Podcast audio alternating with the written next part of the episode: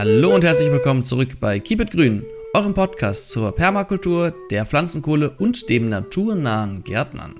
Mein Name ist Nils und dabei ist mein guter Kollege der Franz. Hallo Franz. Hallo Nils. Und heute findet die zweite Folge unserer dreifolgigen Serie statt zum naturnahen Gärtnern. Damit nehmen wir nämlich an der Hornbachs Frühjahrskampagne teil. Lasst die Natur mal machen, so heißt die Kampagne. Und in der ersten Folge, wenn ihr sie noch nicht gehört habt, ging es darum, was ist überhaupt ein Naturgarten und was kann man mal sein lassen in einem Naturgarten, damit die Natur besser wächst. Heute, zweite Folge, geht es darum, was kann ich denn nun in meinem Garten machen, um den Naturgarten, um die Natur zu fördern. Und damit würde ich auch direkt ins Thema einstarten, äh, Franz. Wir haben heute eine kleine Agenda vorbereitet. Der Naturgarten besteht nämlich aus verschiedensten Facetten. Diese Facetten sind natürlich die Pflanzen, die dort wachsen, aber auch die Tiere, die da leben, denn in einem Naturgarten leben ganz schön viele verschiedene Tiere. Und ganz am Ende möchten wir auch noch darauf eingehen, was kann ich eigentlich im Nutzgarten machen? Denn vielleicht soll unser Garten ja nicht nur für die kleinen Tierchen ein schönes Zuhause bieten, sondern auch für mich etwas Schmackhaftes für die Küche bieten. Das gesagt, äh, steigen wir direkt ein mit den Pflanzen. Franz, in dem, im Garten, wenn ich in den Garten schaue, bei einem ganz gewöhnlichen Garten, würde ich viel von dem sehen, was äh, der Allgemeinbürger als Unkraut bezeichnet. Was steckt eigentlich hinter diesem Unkraut? Also ganz normale Pflanzen. Wie äh, die Nutzpflanzen, die wir auch anpflanzen, nur dass sie vielleicht im, auf den ersten Blick uns nicht das bringen, was wir vielleicht äh, von unseren Gartenpflanzen erwarten. Ja, spannend, oder? Das heißt also, äh, das sind im Grunde Pflanzen, die wir nicht absichtlich dorthin gepflanzt haben, die einfach so gekommen sind, ohne dass man sie haben möchte. Aber das heißt ja nicht, dass sie ähm, äh, nicht gewollt sind. Deswegen sagen wir dazu auch immer Beikraut. Beikraut, weil sie einfach dabei wachsen. Generell ist es für einen Naturgarten natürlich förderlich, wenn wir möglichst viele verschiedene Pflanzen dort haben. Also wenn wir eine Vielfalt gefördert haben, weil äh, dann natürlich auch ganz viele, also Tiere und andere Pflanzen davon einen Mehrwert haben. Denn äh, wenn es mal zu, zu, zum Beispiel einer Dürre kommt, dann kann es sein, dass einige Pflanzen den Geist aufgeben und dann ist es wichtig, äh, andere Pflanzen dort zu haben, die dann die Dürre gut überstehen können. Und genauso gut auf der anderen Seite, wenn wir mal eine Plage haben von irgendwelchen Insekten zum Beispiel, dann ähm, hilft uns eine Pflanzenvielfalt auch mit dabei. Wie schaffen wir das denn jetzt eigentlich, eine Vielfalt an Pflanzen in unserem Garten zu haben? Das Logischste, das liegt einem wahrscheinlich direkt vor Augen, ist ähm, das Unkraut oder das Beikraut einfach stehen zu lassen. Ne? Aber man kann ja noch viel mehr machen, als nur das Beikraut stehen zu lassen, um die Vielfalt im Garten zu fördern. Und eine Sache, die man machen kann, ist zum Beispiel eine Wildblumenwiese auszusäen und anzulegen. Wildblumenwiese, vielleicht schon mal was davon gehört. Das ist äh, eine sehr schön, oft sehr blumige Wiese, die darauf ausgelegt ist, für ganz viele Insektenarten eine Heimat zu bieten. Dafür eignen sich vor allem magere Standorte, also da, wo wir äh, eben eigentlich sehr schlechte Bedingungen haben, um etwas anzupflanzen. Das ist, macht es auch, äh, bietet es auch an, gerade wenn wir zum Beispiel solchen, so, sowas im Garten haben. Und so eine Wildblumenwiese entgegen der Idee, die man vielleicht am Anfang davon hat, wo man sich denkt, ja gut, da steckt ja das Wort Wiese mit drin. Das heißt, ich kann doch einfach meinen Rasen nehmen und ich sähe da ein paar Wildblumen mit rein. Das funktioniert leider nicht so. Kannst du dir vorstellen, warum, Franz? Wahrscheinlich, weil der Standort dafür noch nicht so geeignet ist. Und weil wir natürlich Konkurrenz durch äh, die Gräser haben, die wir schon da haben. Das heißt, wenn wir es einfach aussehen würden, dann würde das Gras das Ganze überwuchern, dann hätten wir dort keinen Mehrwert. Äh, beziehungsweise hätten die Pflanzen dort keine Möglichkeit, sich anzusiedeln. Denn viele von den Wildblumen, das sind auch äh, Pflanzen, die sich eben spezialisiert haben auf zum Beispiel schlechte Standortbedingungen. Und wenn wir dann gute Standortbedingungen haben, dann gibt es Pflanzen, die können bei schlechten gar nicht wachsen, die können nur bei guten wachsen und die wachsen dafür dann halt extrem schnell und extrem hoch. Das heißt, das allererste, was wir machen müssen, ist erstmal die Wiese weg. Ganz oft wird die Wiese zum Beispiel abgetragen. Ne? Also wenn wir zum Beispiel einen Rasenrad haben, dann wird er abgetragen und damit wir den Bewuchs weg haben und auf, einem, auf einer kahlen Fläche, wir wollen ja normalerweise keinen kahlen Boden haben, aber in diesem Fall gibt es eine Ausnahme, können wir dann eine Wildblumenwiese aussäen. Und bei der Aussaat muss man auch darauf achten, dass man heimisches Saatgut benutzt, äh, vor allem lokales Saatgut. Da gerade bei Wildblumenwiesen gibt es häufig Saatgut, wo dann irgendwelche exotischen Pflanzen mit dabei sind, weil die einfach schön blühen. Die bringen dann aber gar nichts, weil ganz oft die Bestäuber, die für diese Pflanzen äh, sich auf diese Pflanzen sich spezialisiert haben, gar nicht heimisch hier sind. Das heißt, die gibt es hier gar nicht. Und die heimischen Insekten, ähm, ja, für die ist es dann praktisch totes Material. Und was wir auch nicht wollen in einer Wildblumenwiese sind Pflanzen, die einfach nur von Bienen angeflogen werden. Weil, ähm, ja, das gibt es auch häufig, dann brummt und summt es zwar ziemlich, aber idealer ist es natürlich, wenn möglichst viele verschiedene Insekten auf verschiedensten Pflanzen und Blüten sich gütig tun können. So, wenn wir das Saatgut dann ausbringen, am Anfang muss, muss man es noch ein bisschen wässern, gerade im ersten Jahr bei starker Hitze, und dann wächst das an. Und im zweiten Jahr muss man das schon gar nicht mehr machen. Das heißt, man hat auch eine unglaublich pflegeleichte Fläche. Hm, man ähm, ja, muss es nicht wässern, man muss es auch sehr, sehr selten mähen. Denn das Schöne bei so einer Wildblumenwiese ist, die muss ja groß werden, damit die Blumen sich entfalten können. Und deswegen werden die Wildblumenwiesen nur ganz selten, genauer gesagt zweimal im Jahr gemäht. Das äh, ist dann so eine sogenannte Maat. Wird dann das, mit einer Sense kann man das zum Beispiel machen oder anderem Gerät, wird dann einmal die Wiese ja, umgesetzt, umgelegt. Dann lässt man am besten das Abgemähte noch ein bisschen was auf der Fläche liegen, damit die Insekten, die noch da drin sind, Möglichkeiten und Zeit haben, äh, aus dem abgemähten Zeugs äh, sich zu verkriechen. Und am allerbesten macht man sogar eine Staffelmaat. Das heißt, wir mähen nicht die ganze Wildblumenwiese auf einmal ab, sondern wir mähen erst eine, eine Stelle ab, einen Streifen zum Beispiel. Dann lassen wir den äh, Tag stehen, also die am Tag liegen, bevor wir ihn wegräumen. Und dann ein paar Tage später mähen wir die nächsten äh, Stücke ab. Dann haben die Insekten Zeit, in, aus dem Abgemähten in das noch Bewachsene zu sich zu verkriechen. Und wenn wir das letzte abgemäht haben, dann ist die erste, die erste Stelle die wir als allererstes abgemäht haben, schon wieder ein bisschen nachgekommen. Was würde passieren, wenn wir das Ganze einfach liegen lassen würden, beziehungsweise wenn wir gar nicht mähen würden? Kannst du dir das vorstellen, Franz? Da würde sich irgendwas äh, durchsetzen, was mit, sehr, mit diesen Bedingungen sehr, sehr gut zurechtkommt. Also die Wiese würde verbuschen, ne? da würden dann immer krautigere und äh, da, andauerndere Kräuter sich durchsetzen, die würden dann größer werden. Und wenn man das dann viele Jahre so wachsen lässt, dann ähm, geht es hin bis zum Wald und dann äh, hat man keine Wildblumenwiese mehr. Im Wald ist natürlich auch schön, aber dann hat man die Vorteile von der Wildblumenwiese nicht. Das Heu muss man übrigens, sollte man übrigens am Ende entfernen, weil wir wollen ja einen mageren Standort haben. Und um, den ganzen, um das Ganze abzumagern, mager heißt, dass da nicht viele Nährstoffe sind. Ähm, wenn wir das Heu dann mit dem Heu auch die Nährstoffe wegnehmen, dann können wir somit auch eine, äh, eine Fläche abmagern. Ne? Also äh, ihnen praktisch die Nährstoffe entziehen, was für so eine Wildblumenwiese durchaus gut sein kann. Dieses Heu, was man dann wegnimmt, das kann man natürlich auch verwenden. Kannst du dir vorstellen, wofür? Kommt drauf an, ob es schon äh, Samen gebildet hat oder nicht. Äh, wenn noch nicht, dann könnte man es natürlich zum Mulchen benutzen, ansonsten als äh, Futter für deine Tiere.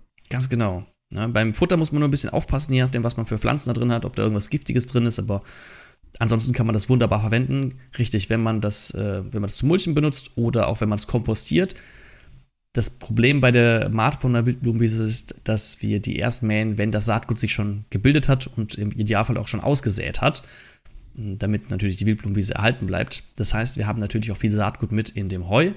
Und deswegen, wenn wir das kompostieren, zum Beispiel durch den Heißkomposter schicken, weil durch den Heißkomposter werden die ganzen Samen ähm, unschädlich gemacht, sonst äh, bringen wir uns ganz viele Beikräuter in äh, zum Beispiel den Nutzgarten, wo wir die, den Kompost am Ende benutzen. Wenn man sich keine Wildblumenwiese anschaffen möchte, kann man trotzdem etwas Gutes tun. Ähm, kleiner Shoutout, wenn ihr zum Beispiel Moos im Garten habt. Da hatten Franz und ich auch schon mal eine Folge zu gemacht, Folge 43. Ähm, deswegen will ich gar nicht so stark darauf eingehen.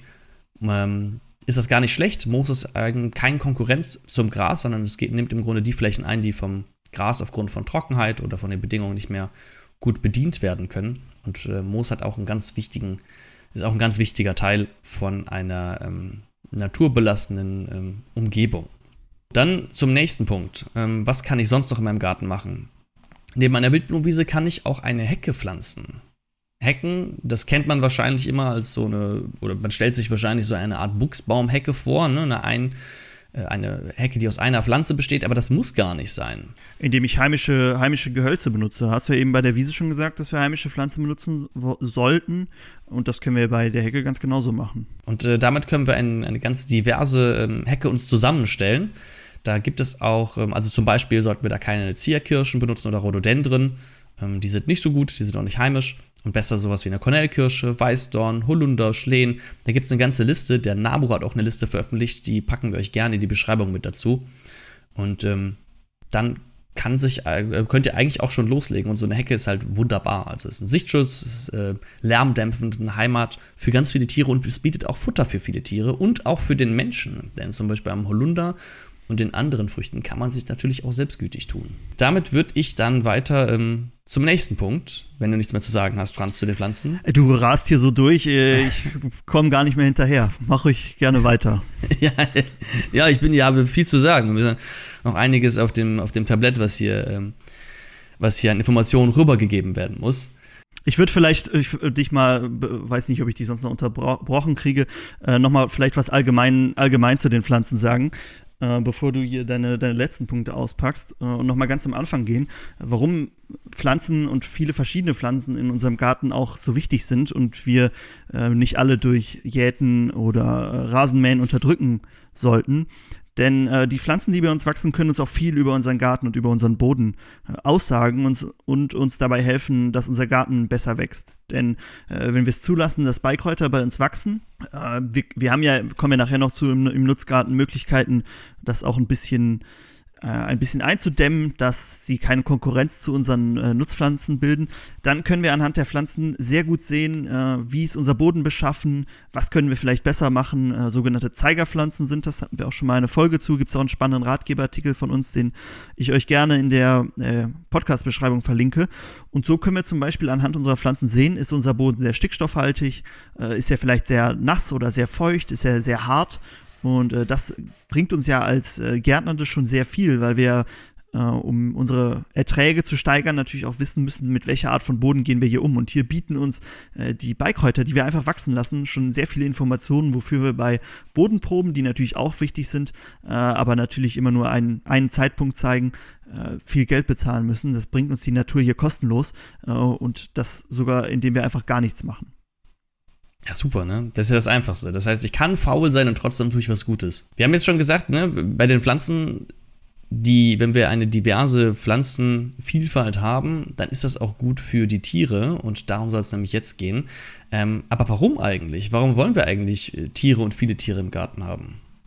Das ist ja das, der gleiche Punkt wie, ähm, wie bei den Pflanzen. Ne? Also einmal wollen wir unsere Diversität erhöhen im Garten, denn je mehr Insekten zum Beispiel wir haben oder auch je mehr Säugetiere oder kleine Nager, umso mehr Fressfeinde für unsere Schädlinge haben wir auch. Und umso mehr Tiere haben wir, die unsere Pflanzen bestäuben. Ja, weil manche Pflanzen werden auch nur von manchen Insekten bestäubt. Und wenn wir sagen, okay, wir halten alles sehr steril, dann äh, kommen diese Insekten vielleicht gar nicht, weil es denen in unserem Garten nicht gefällt. Genauso, das habe ich ja gerade angesprochen, mit den äh, Nützlingen, die unsere Schädlinge fressen, können uns äh, eine Vielzahl von Tieren dabei helfen, unsere Erträge zu steigern. Äh, oder ich meine, es ist auch einfach schön, wenn ich in meinen Garten gehe und da ist alles voll mit Vögeln äh, oder ich sehe mal einen Igel oder so, das ist ja auch für einen, zum einen für mich super spannend und hilft mir dabei, dass ich mich gerne in meinem Garten aufhalte. Genau, ist für die seelische Gesundheit auf jeden Fall ein Segen.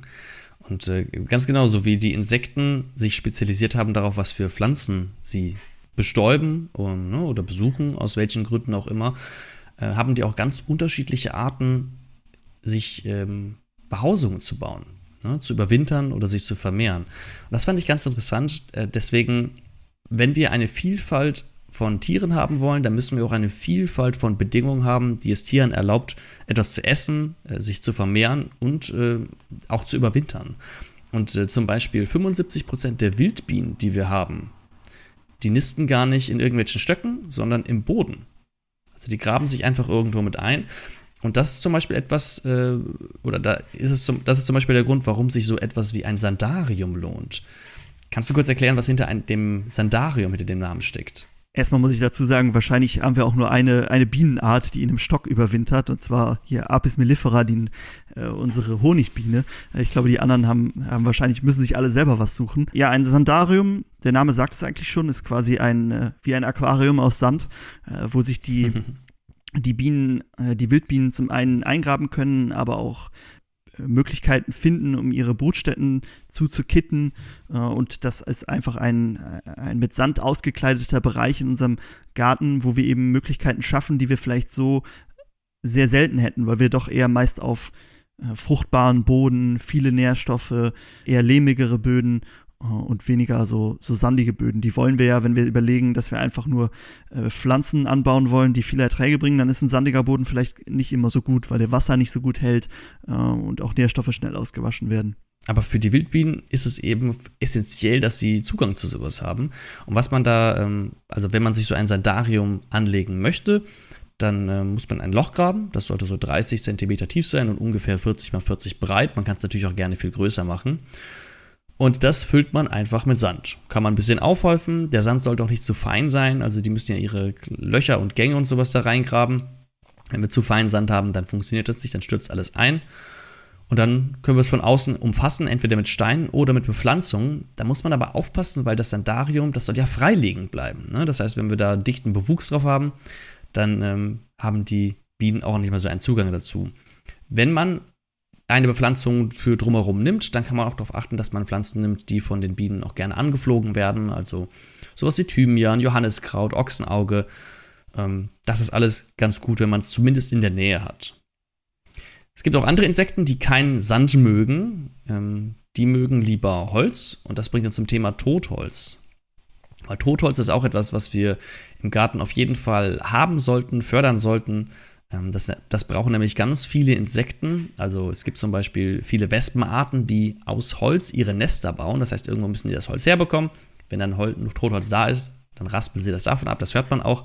Ähm, wenn man manchmal so ein raspelndes, sägendes Geräusch hört, wenn man draußen auf der Terrasse ist, dann kann es gut sein, dass dann irgendwo eine Wespe an einem Stück Holz oder etwas äh, derartigen herumraspelt, um sich dieses, ähm, dieses Kit, diesen Kit zu holen, woraus sie dann ihre Nester bauen. Es gibt aber auch zum Beispiel so etwas wie Spinnen und Käfer, die nisten sich selbst direkt im Holz mit ein. Und äh, Totholz, da haben wir mehrere Möglichkeiten, wie wir das den, den Tierchen aufbereiten können.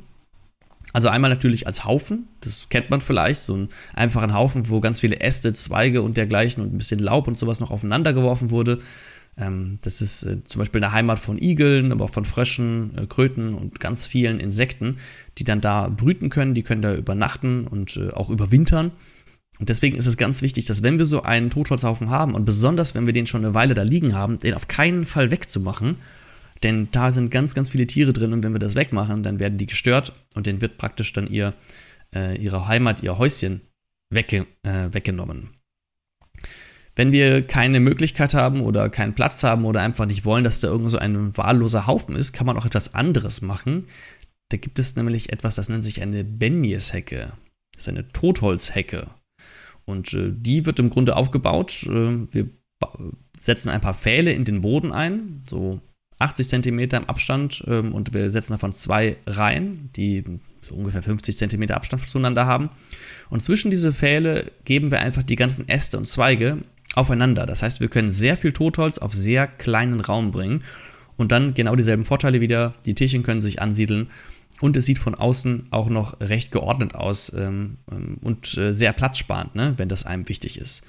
Ähm, ich habe es gesagt, ne, auf jeden Fall alles im Winter stehen lassen. Das ist generell so, auch wenn wir zum Beispiel äh, Pflanzen haben, sollten wir sie, wenn wir die Pflanzen schneiden wollen, man, man Viele Leute machen das ja im Herbst, ne? die räumen dann den Garten für den Winter auf, wird alles weggeschnitten. Das sollte man nicht machen, einfach alles da stehen lassen, denn die Tierchen, die sich da schon eingenistet haben, die werden sonst mit weggeräumt und die wollen wir im, am liebsten äh, genau da haben, wo sie sich ähm, abgelegt haben.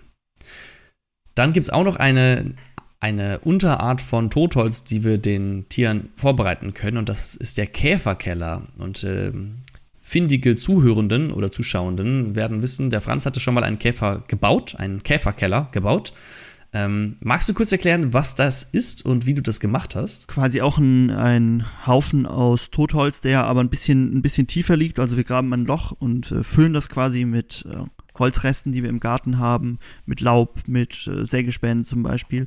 Und dadurch, dass er was tiefer liegt, äh, ist er natürlich auch geschützter vor direkter Sonneneinstrahlung und auch vor Kälte äh, und bietet so den, äh, den Insekten zum Beispiel äh, längere Möglichkeit darin zu leben. Äh, ist zum Beispiel spannend für Laufkäfer, ist ja ein Nützling, über den wir sehr oft gesprochen haben, der auch Schnecken frisst und so unterstützt werden kann. Und äh, vielleicht auch eins, ein spannender Punkt, den wir zu wenig ansprechen.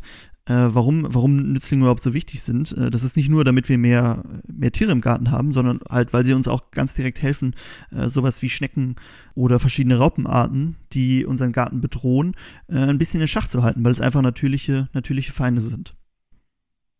Ja, super, ne? Und äh, wenn ihr das mal sehen möchtet, wie der Franz das gemacht hat, äh, bei YouTube haben wir einen Kanal, Keep It Grün, und da könnt ihr euch das Ganze ähm, als in Videoformat äh, anschauen. Ich habe noch einen letzten Punkt zum Thema Totholz, wie wir Totholz aufbereiten können. Und das ist äh, eigentlich etwas, wo wir gar nicht viel machen müssen. Das ist nämlich, wenn wir einen Baum fällen. Also erst einmal sollten wir keine Bäume fällen, das vorab. Aber wenn ein Baum trotzdem irgendwie gefällt werden musste oder schon umgeknickt ist oder sowas, dann können wir einfach den Stumpf vom Baum stehen lassen. Ja, das heißt, wir müssen ihn nicht rausmachen und dann irgendwo anders hinsetzen, sondern wir lassen ihn einfach stehen, denn da können sich ganz viele wieder Insekten, ne, sowas wie Hornissen oder Hummeln, ähm, die leben sehr gerne in so aufrecht stehenden Stümpfen. Und so ein aufrecht stehender Stumpf gibt uns noch eine ganz andere Möglichkeit. Und zwar können wir den nämlich mit Pilzen beimpfen. Da hatten wir uns auch mal mit beschäftigt. Ähm, da kann man nämlich dann ähm, essbare Pilze für uns reinsetzen und dann, wenn man den ähm, Stamm ab und zu ein bisschen wässert oder der im Schatten steht, dann kann man nach einiger Zeit leckere Pilze ernten und das über eine ganze Weile. Das heißt, wir haben auf der einen Seite ein Paradies für Insekten und auf der anderen Seite noch etwas, was unseren Speiseplan diversifiziert. Wenn ich das alles nicht habe, ich habe kein Totholz in meinem Garten, ich habe äh, keinen Sand, den ich irgendwo vergraben kann, dann greifen viele Menschen zu Insektenhotels. Was ist deine Meinung zu Insektenhotels, Franz? Ja, also sie werden ja schon, wenn man gute Insektenhotels hat, werden die ja schon auch gerne angenommen von den Insekten. Also das sieht man gerade gerade im Frühjahr, dass da sehr viel sehr viel los ist äh, und auch viel angeflogen wird. Wichtig ist natürlich, dass die Qualität gut ist. Gibt es natürlich viele, die einfach schlecht sind und dann auch äh, den Insekten mehr schaden, als dass sie ihnen helfen. Aber wenn man sonst, wenn man sonst die Insekten nicht unterstützen würde, finde ich es eine gute Idee. Ansonsten, wenn ich sage, ich habe einen großen, einen großen Garten bei mir, dann finde ich dass man eher mit natürlichen Habitaten, also natürlicheren Habitaten arbeiten sollte, äh, indem man zum Beispiel Totholz, Totholz liegen lässt, äh, Steinhaufen anlegt ähm, oder andere Möglichkeiten, die wir eben schon besprochen haben, äh, Hecken zum Beispiel, weil das einfach für die, für viele Tiere naturnäher ist und das ist ja auch unser Ziel, dass wir das, das so gestalten wollen. Und wir müssen kein Geld meistens dafür bezahlen. Äh, klar kann ich ein Insektenhotel auch selber bauen, ähm, aber meistens kauft man sich doch und äh, das braucht man eigentlich nicht. Genau, mit dem Insektenhotel versuchen wir ja auch zu imitieren, was normalerweise in der Natur vorkommt, also irgendwelche hohlstämmigen Zweige und Äste äh, oder sowas, wo sich dann die Tierchen ansiedeln können. Und da muss man auch ein bisschen aufpassen, also ganz häufig geht es in den Insektenhotels nur um Bienen. Ähm, das sollte man aber, also im Insektenhotel sollte man jetzt nicht versuchen, alles äh, unter einem Dach praktisch abzuhandeln und jedem Insekt dort ähm, eine, eine Heimat zu bieten. Denn ähm, das wollen wir ja unter anderem gar nicht. Also vielleicht wollen einige Insekten gar nicht genau da hausen, wo direkt nebenan ihre Fraßfeinde sind. Ähm, deswegen kann man sich da gerne auf einzelne, einige Insekten spezialisieren, wenn man sich so etwas anlegt. Hm, häufig sieht man ja, dass da Holz mit dabei ist, in das Löcher gebohrt sind. Da muss man darauf achten, dass das vor allem Hartholz sein sollte, kein Weichholz, weil das Weichholz, das ist sehr harzig und wenn das Harz dann abgegeben wird, das kann dann den Insekten die Flügel verkleben und das kann man sich vorstellen, ist nicht so gut für die Insekten. Mm, und wenn man Löcher reinbohrt, auch immer gegen die Faser, also nicht mit der Faser. Das hat den Grund, dass sich sonst schnell Risse in, im Holz bilden können. Und, diesen, in diesen feinen Rissen können äh, zum Beispiel die Flügel von Insekten hängen bleiben und das gibt eine Verletzungsgefahr. Und das wollen wir natürlich auch nicht. Und die Löcher müssen auf jeden Fall tief genug sein, dass die überhaupt da reingehen können. Also wenn wir die ganz oberflächlich haben, auch wenn die nicht zum Beispiel nicht dick, äh, nicht breit genug sind, die Löcher, dann bringt das den äh, Tieren nicht so viel. Was man auch häufig sieht, sind Fichten oder Tanz äh, oder Kiefernzapfen, die damit reinkommen. Und das ist wohl recht sinnlos, weil es äh, so gut wie keine Insekten gibt, denen das eine gute Heimat bietet. Also das muss man gar nicht machen. Ähm, auch Steine sieht man häufig, wo ähm, Löcher drin sind. Da sind das so, ähm, ja, so große Ziegelsteine. Die sind jetzt nicht extra als Insektenhotel designt, das heißt, diese Löcher sind auch etwas größer und da werden sich dann auch äh, ungern Tiere ansiedeln, ne, wenn die dann so viel zuspachteln müssen, die, ver, die ver, ähm, verdrücken sich ja dann oft diese Löcher und machen die dann von innen zu. Stroh kann man auch mit reinmachen, muss man aber aufpassen, dass es nicht zerdrückt ist oder ausgefranst ist. Hm, am besten gerade abgeschnitten und halt noch in gutem Zustand, weil nur dann äh, ist das ein gutes Habitat, wo sich die ähm, Tiere auch wohlfühlen. Ähm, ansonsten sieht man halt ganz oft, gerade bei so gekauften Insektenhotels, viel Sinnloses, ne? was, ähm, wo die Insekten selbst nicht so viel anfangen können. Das heißt, wenn ich mir ein Insektenhotel hole, würde ich auf jeden Fall darauf achten, ähm, hat es diese Punkte abgedeckt. Es gibt auch noch etwas, was man machen kann, jetzt ohne Insekten, äh, ohne den Insekten oder den anderen Tierchen eine Heimat oder Futter zu bieten. Äh, es gibt auch das Konzept, dass man sich Insekten selber kauft und sie aussetzt. Was hältst du von der Idee, Franz? Finde ich auch nicht so gut, weil wenn die Insekten nicht von alleine kommen, dann liegt es wahrscheinlich daran, dass es ihnen bei mir nicht gefällt. Und meistens ist es ja schon so, dass wenn die ein gutes Zuhause hätten, dann würden sie auch von alleine kommen. Und wenn nicht, dann ist die Frage, ob ich die, ob das was bringt, die dahin zu forcieren, dass sie, dass sie bei mir leben. Ich weiß jetzt nicht, was du da im Kopf hast, äh, aber an sich bin ich da jetzt nicht so Fan von. Habe ich aber auch ja. noch nicht gesehen oder noch nicht gemacht. Genau, ich habe es auch noch nicht gemacht. Ich bin ähnlich wie du auch kein Fan davon. Man kann es sich in so ähm, Boxen kann man die sich holen. Was, was, was für Insekten meinst du da jetzt? Ja, zum Beispiel irgendwelche Schlupfwespen oder sowas oder Marienkäfer oder sowas. Da bist du mir schon einen Schritt voraus. Das kenne ich noch nicht. Es, äh, äh, genau, also Schritt voraus, dass ich weiß, dass es das gibt, aber keinen Schritt voraus, weil ähm, es halt einfach nicht, äh, nicht notwendig ist. Also wie gesagt, so sowas wie Schlupfwespen, also solche ähm, Antagonisten zu bestimmten Schädlingen, die werden auch gerne in Gewächshäusern eingesetzt, wenn man da eine, eine große Plage hat, da kann man das benutzen, aber ansonsten im Garten ähm, also das erstens bringt es nicht viel, weil sie ja dann direkt weg sind und die werden sich dann da ansiedeln, wo sie halt dann gute Bedingungen haben. Und wenn ich, wie du sagst, halt keinen im Garten habe, dann wird das wahrscheinlich daran liegen. Ähm, und es kann sogar schädlich sein, wenn wir Insekten dort bei uns ins Ökosystem mit reinbringen, die vielleicht aus ähm, von ganz woanders kommen, herkommen. Ähm, die können das Ganze auch äh, durcheinander bringen, auch wenn es dieselbe Sorte ist, ne? oder mit irgendwelchen, mit irgendwelchen Krankheiten befallen sein oder sowas. Deswegen, da würde ich auch eher von absehen. Was man für größere Tiere machen kann, also zum Beispiel für die Vögel, kann man sich sicher vorstellen. Ähm, es gibt Brutkästen. Ja, das sieht man auch ganz häufig an irgendwelchen Bäumen und sowas hängen.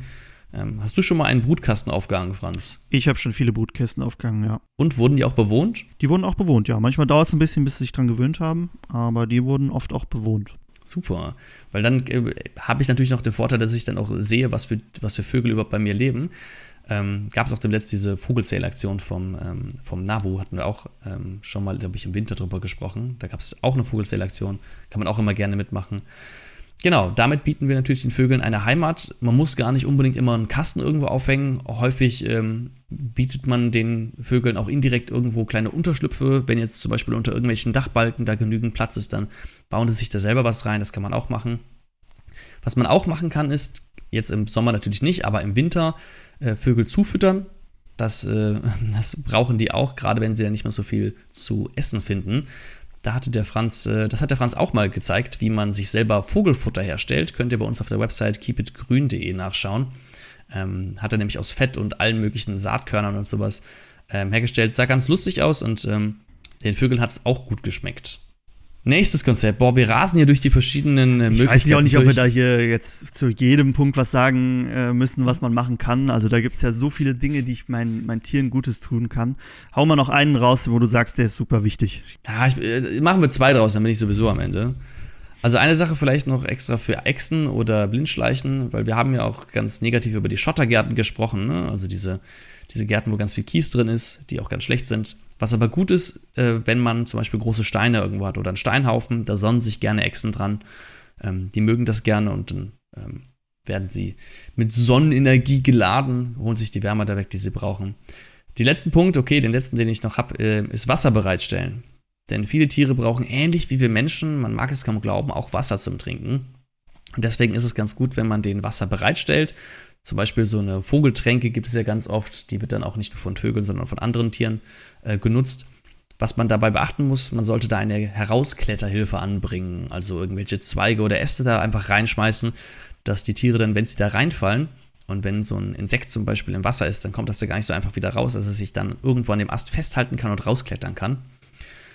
Genau, man kann das Ganze natürlich auch was größer aufziehen wie ein Teich, ist aber gerade auf kleinen Gärten oder im Balkon gar nicht unbedingt zwingend notwendig. So, das war mein Rant zu den Tieren. Jetzt erstmal durchschnaufen. ja, dann würde ich sagen, ähm, machen wir einfach weiter. Dritter Punkt. Jetzt kommen wir nach den Tieren zum Nutzgarten. Der Franz, der lacht schon. Was ist los bei dir? Weiß ich, vielleicht darf ich auch mal irgendwann was erzählen. ja, ich rufe dich ab und zu auf, aber ich habe das Gefühl, äh, dass du da ganz entspannt dich zurücklehnst und äh, äh, zuhörst, was ich mir da so notiert habe. Dann der letzte Unterpunkt. Ähm, bei uns geht es natürlich nicht nur um die Tiere, sondern eben auch davon, dass ich etwas vom Garten habe, genauer gesagt vom Nutzgarten. Also wie kann ich zum Beispiel etwas, äh, etwas Essbares aus meinem Garten nehmen und das ist gar nicht unbedingt im Gegensatz. Früher war das vielleicht schon irgendwie im Gegensatz, wenn man ganz viel mit Kunstdünger gedüngt hat und mit Pestiziden gesprüht hat. Da waren die Nutzgärten oft der Feind von Tieren und auch von, von Pflanzenvielfalt. Das ist inzwischen aber nicht mehr so. Denn ähm, viele Nutzgärten können auch in Anführungszeichen im Einklang mit der Natur arbeiten. Und da gibt es das Konzept der Permakultur. Da haben wir auch schon ganz oft was drüber erzählt. Das ähm, gibt im Grunde eine ganz gute Anleitung daran, wie man so etwas aufziehen kann. Da gibt es ja verschiedene Zonen, ne, wo ich dann intensivere Beete und weniger intensive ähm, Nutzgärten oder Landwirtschaften oder so etwas aufbaue und am Ende auch eine Wildzone habe, wo ich der Natur praktisch komplett freien Lauf lasse. Aber auch in den anderen haben wir immer sehr viel Vielfalt und wollen auch immer sehr viele Insekten und Pflanzen und sowas mit dabei haben. Was ich jetzt ganz konkret in meinem Garten machen kann, Franz, kannst du dir vorstellen, was ich meine? Das ist ein Thema, über das wir schon sehr oft gesprochen haben. Äh, da könnte ich dir jetzt hunderttausend Sachen sagen, äh, die du machen kannst, um deinen, deinen Nutzgarten äh, naturnäher zu gestalten. Mischkulturen mhm. anbauen. Sehr schön. Genau, Mischkulturen. Was steckt hinter dem Wort? Mischkulturen, äh, der Name erklärt es eigentlich schon sehr gut, dass ich nicht immer, äh, ein, immer die gleichen Pflanzen nur nebeneinander setze, sondern dass ich äh, sie miteinander mische. Und zwar nicht einfach zufällig, sondern Pflanzen, die sich gegenseitig unterstützen können. Also die sich gegenseitig Vorteile bieten, sodass ich äh, nicht nur verschiedene Pflanzen auf einer Fläche habe, sondern äh, auch noch einen höheren Ertrag daraus zielen kann. Zum Beispiel bringen Erbsen oder Bohnen Stickstoff in den Boden, der dann wiederum Starkzehrern zur Verfügung gestellt wird, äh, die diesen benutzen können. Äh, oder ich habe Pflanzen, die Schädlinge abhalten. Knoblauch ist hier ein ganz, ganz oft gewähltes ähm, Beispiel. Oder, oder, oder. Also da gibt es äh, sehr viele verschiedene Möglichkeiten, äh, die man miteinander kombinieren kann, um eben mehr, mehr Ertrag aus diesem Beet zu ziehen und um das Ganze naturnäher zu gestalten, nämlich in der Mischkultur. Im äh, den richtigen naturfreien Wildbahn sieht man ja auch nicht, dass äh, eine Pflanze nur auf einem Gebiet vorkommt, sondern sind auch immer sehr viele verschiedene. Und äh, genau das wollen wir erreichen, uns der Natur anzupassen äh, und dann eben das, was, was übrig bleibt oder äh, was wir heraus erwirtschaften, zu übernehmen. Ganz genau. Und das kann man in allen möglichen Größen machen. Also eine Mischkultur zum Beispiel im Beet ansetzen, ne, wo ich meine einjährigen Pflanzen habe. Ich kann das aber auch mit mehrjährigen machen. Ich kann das sogar mit Bäumen machen. Und bei den Bäumen heißt es dann anders. Das sind dann Baumgilden. Das heißt, ich habe dann einen, zum Beispiel einen Obstbaum in der Mitte und drumherum pflanze ich verschiedene Pflanzen an, die dann einmal verschiedene Wachstumsebenen belegen, ne? also verschiedene Höhen haben. Einige wachsen mehr in der Erde, einige etwas höher hinaus und äh, die sich dann auch gegenseitig unterstützen. Da will ich jetzt doch gar nicht zu tief drauf eingehen. Wenn euch das Thema Baumgilden interessiert, dann könnt ihr einfach zu Folge 31 oder 66 springen. Da haben wir jeweils einmal über die Apfelbaumgilde und einmal über die Walnussgilde ganz ausführlich gesprochen und ein paar Pflanzen genannt, die man damit wunderbar kombinieren kann. Was man auf jeden Fall auch mit dem Nutzgarten kombinieren kann, ist Mulch. Also totes organisches Material, haben wir auch schon ein paar Mal drüber gesprochen, ganz am Anfang Folge 4, eine unserer ersten Folgen. Und das hat auch einen Grund, warum wir direkt darüber gesprochen haben. Denn ähm, wenn wir Mulch ausbringen, also über die Oberfläche zwischen den äh, Nutzpflanzen, die wir haben, dann geben wir dem Boden, den Tieren und auch den Pflanzen ähm, das Futter, was sie brauchen. Also wir bringen praktisch organisches Material mit in den Boden ein. Bodenlebewesen, also Mikroorganismen und auch Makroorganismen, auch sowas wie Würmer zum Beispiel, die können sich dann daran laben und, ähm, und das äh, langsam verrottende Mulch in tiefere Ebenen ziehen. Ne? Dann wird es auch zu äh, Humus und Humus wollen wir auch im Boden haben, auch ganz wichtig. Ähm, und das Mulch hat noch ein paar andere Vorteile. Also im Mulch selbst leben auch sehr gerne Tiere. Zum Beispiel hatten wir unser Beet ähm, mit Heu gemulcht und äh, Kannst du dich noch daran erinnern, was für ein, äh, was für ein Nützling wir da mehrfach in den, in den im Heumulch zwischen unseren. Mit Heu haben wir aber, glaube ich, nie gemulcht. Wir haben viel mit Stroh gemulcht, wir haben mit Gras ja, mit gemulcht. Äh, wir haben äh, Blindschleichen haben wir viele gehabt, die übrigens immer noch da leben. Hm, Habe ich jetzt ein Update, ein Update bekommen. Und die sind eben gute Fressfeinde für uns, für uns gut von Schnecken. Also die äh, fressen sehr viele Nacktschnecken, die ja eben für unsere, für unsere ganz, ganze Ernte sehr bedrohlich sein können. Äh, übrigens habe ich jetzt auch viele gesehen, die angefangen haben, ihre Weinbergschnecken abzusammeln. Die ernähren sich hauptsächlich von totem Material. Also die machen jetzt bei euch nichts, außer wenn ihr euch daran stört, dass quasi die mit ihrem Schleim über eure äh, Pflanzen krabbeln. Das kann natürlich auch sein. Ansonsten äh, Weinbergschnecken eigentlich kein Problem für den Garten. Das sind eher die Nacktschnecken. Genau. Und wenn der Schleim da ist, dann wartet man einfach einen Regenschauer ab, dann hat sich das meistens auch erledigt. Genau. Es gibt auch noch ähm, bestimmte Nacktschnecken, den, den Tigerschnegel zum Beispiel, das ist der so ein gepunkteter. Ähm, der frisst zum Beispiel andere Nacktschnecken auf. Also da ähm, alles, was schneckig und, äh, und schlabberig und schleimig im Garten aussieht, ist nicht immer alles das gleiche. Also da muss man auch ein bisschen aufpassen. Am, am besten sorgt, lässt man einfach die Natur, ja, man lässt die Natur machen, dass sie das schon selber regelt, dass die ähm, Fressfeinde dann genau ihre Beute finden und die sich dann unter Kontrolle halten. Genau, was Mulch auch noch macht, Mulch hindert den Boden von, äh, vor der Austrocknung. Das heißt, wir müssen zum Beispiel unsere Pflanzen weniger gießen, die sind dürreresistenter. Und wenn wir weniger gießen müssen, müssen wir halt auch weniger in den Garten mit eingreifen. Ne? Das heißt, er ist resistenter, ich muss wieder weniger tun und weniger tun ist natürlich immer toll, weil ich mag es, wenig zu tun. Ich mag es, wenn einfach alles funktioniert. Und ähm, da hilft uns das Mulch natürlich ganz immens mit bei. Was man auch noch machen kann, Franz hat es eben schon angesprochen bezüglich der Zeigerpflanzen. Denn Zeigerpflanzen zeigen einem, wie der Boden aufgebaut ist und Bodenproben zeigen einem nochmal genauer, wie der Boden aufgebaut ist und was für Nährstoffe wir im Boden vorhanden haben. Jetzt fragt man sich, hey, warum sind Bodenproben für naturnahen Garten wichtig? Und zwar deswegen, weil so eine Bodenprobe kann uns ja zeigen, was für Nährstoffe sind im Boden vorhanden und welche Nährstoffe sind nicht vorhanden. Und dann können wir darauf aufbauend unsere Düngung entwerfen. Das heißt, wir werden davor bewahrt, dass wir zum Beispiel überdüngen, dass wir zu viel Dünger ausbringen. Denn wenn wir zu viel Dünger ausbringen, dann werden viele Nährstoffe ausgewaschen, das geht ins Grundwasser und das ist natürlich auch nicht gut. Ne? Das ist, äh, kann man sich äh, vorstellen, Nitratbelastung und dergleichen. Deswegen können wir damit dann verhindern, dass wir irgendwelche Schäden zum Beispiel für die Umwelt ähm, nach uns ziehen. Doch dazu ähm, sprechen wir mehr in der nächsten Folge. Franz, hast du noch was äh, zum Besten zu geben? Ich glaube, du hast es schon äh, sehr gut abgedeckt, das Thema Nutzkarten. Äh, vielleicht nochmal zusammenfassend, dass es natürlich für uns im Garten äh, soll es ja auch so sein, dass wir da irgendwo, irgendwo Ernten draus ziehen. Und äh, das zusammenzubringen, ist, glaube ich, die Kunst, also den, den Nutzgarten und ähm, den Wildgarten, wilden Teil des Gartens in Anführungszeichen. Äh, und wenn das möglichst, möglichst ähnlich ist oder ein sehr fließender Übergang, ähm, dann haben wir, glaube ich, schon sehr viel gewonnen und können guten Gewissens auch äh, unser Gemüse anbauen. Dem habe ich nichts mehr hinzuzufügen. Werbung. Und bei dieser Folge nehmen wir natürlich, wie am Anfang erwähnt, an der Frühjahrskampagne von Hornbach teil, Folge 2. Und ich hatte es in der letzten Folge schon gesagt und ich sage es dieses Mal wieder, es sind ein paar ungewohnte Töne aus der Branche, denn normalerweise aus dem Gartenbaubereich hört man ja immer, man muss viel tun, man muss viel pflegen, es soll alles sehr sauber aussehen. Und ich habe mir jetzt mal als Teil ihrer Kampagne ähm, so ein paar von den Posts der Kampagne angeschaut. Und einen fand ich ganz, ganz inspirierend, beziehungsweise eine Reihe von denen. Da steht, du musst es nicht kaufen, du musst es nur zulassen. Wilder Fenchel 0 Euro. Und äh, darunter stand dann, das gibt es gratis, aber nicht bei Hornbach, sondern in deinem Garten. Und das zeigt ja ganz im, äh, im Grunde das, was wir am Anfang zum Thema Unkraut gesagt haben. Man muss es nur zulassen, man muss es einfach nur wachsen lassen und dann hat man es da. Also nicht alles, was wir im Garten, ähm, auch in einem Naturgarten haben wollen, müssen wir uns von außen dazu holen. Ne? Gut, gerade bei Wildblumenwiesen zum Beispiel, das ist eine Ausnahme. Aber viel wächst halt einfach schon da und es wächst genau da, wo es gut wächst und wo es auch hingehört. Ja, bei Wildblumen ist es natürlich nur eine Ausnahme, weil wir das eben schon angelegt haben. Ne? Also da, weil wir als Mensch dafür gesorgt haben, dass es eben nicht mehr so da wächst. Und deshalb müssen wir jetzt da ein, bisschen eingreifen, um es wieder natürlich äh, zu machen.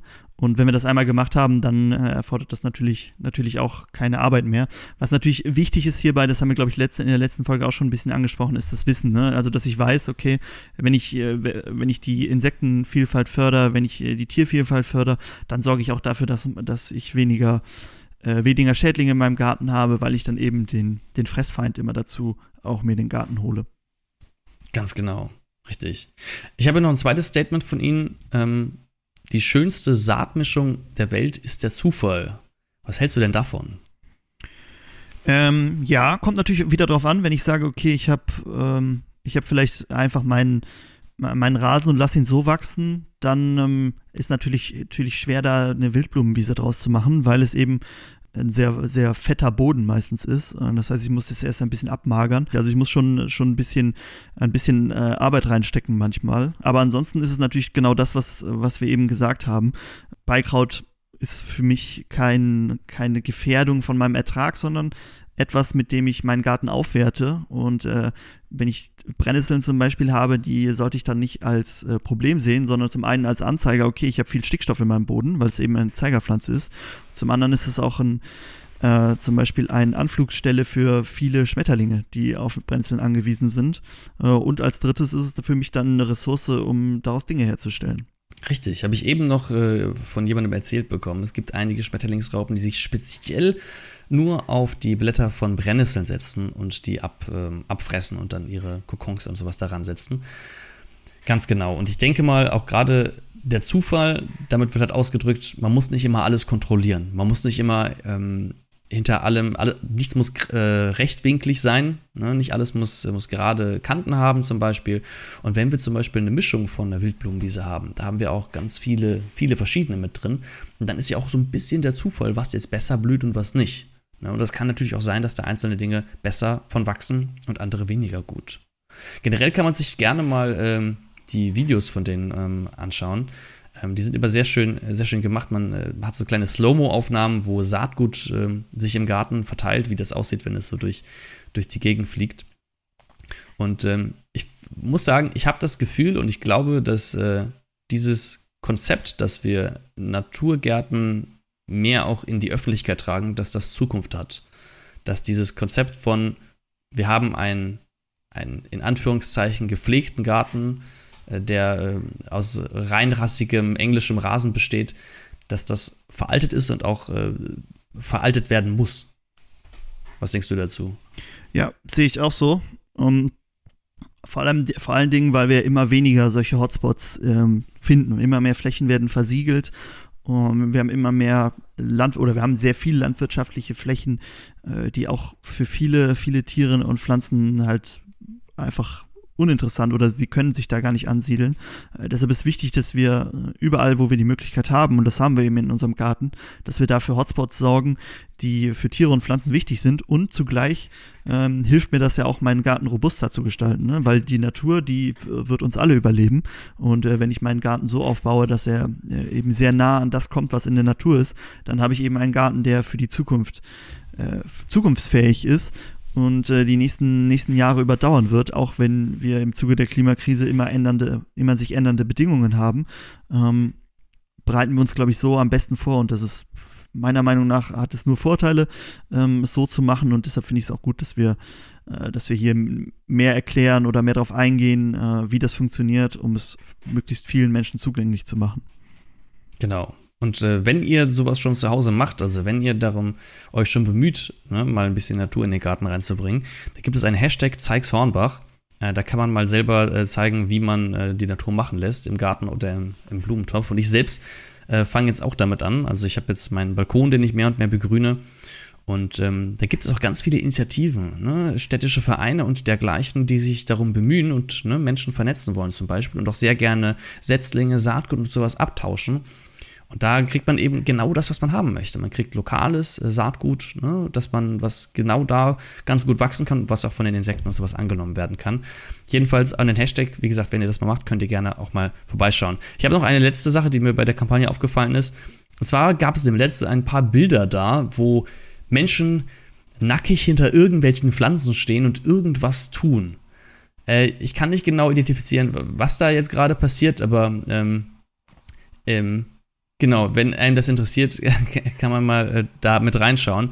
Bei uns wird es jedenfalls in der nächsten Folge um das Thema Naturdüngung gehen. Das ist die dritte und letzte Folge unserer Serie.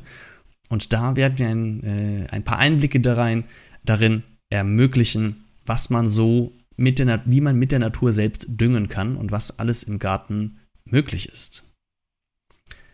Damit sind wir am Ende der heutigen Folge. Ich hoffe, es hat euch gefallen. Ich hoffe, ihr konntet einiges mitnehmen. Wenn ihr Fragen habt oder Feedback geben möchtet, dann könnt ihr das gerne tun unter podcast at keep-it-grün.de. Wenn ihr das uns auch mal sehen wollt, könnt ihr gerne auf unseren YouTube-Kanal Keep It Grün kommen. Und wenn ihr mehr von uns lesen möchtet, könnt ihr gerne zu unseren, auf unserer Website unsere Ratgeber mal begutachten. Da haben wir einiges von dem, was wir jetzt hier angeteasert haben, auch ähm, im Detail mit kleinen Anleitungen ausgeschrieben, wie man das bei sich zu Hause machen kann. Damit wünsche ich euch eine schöne Woche, ein schönes Wochenende, wann auch immer ihr den Podcast hört. Und wir hören uns beim nächsten Mal. Tschüss. Ciao.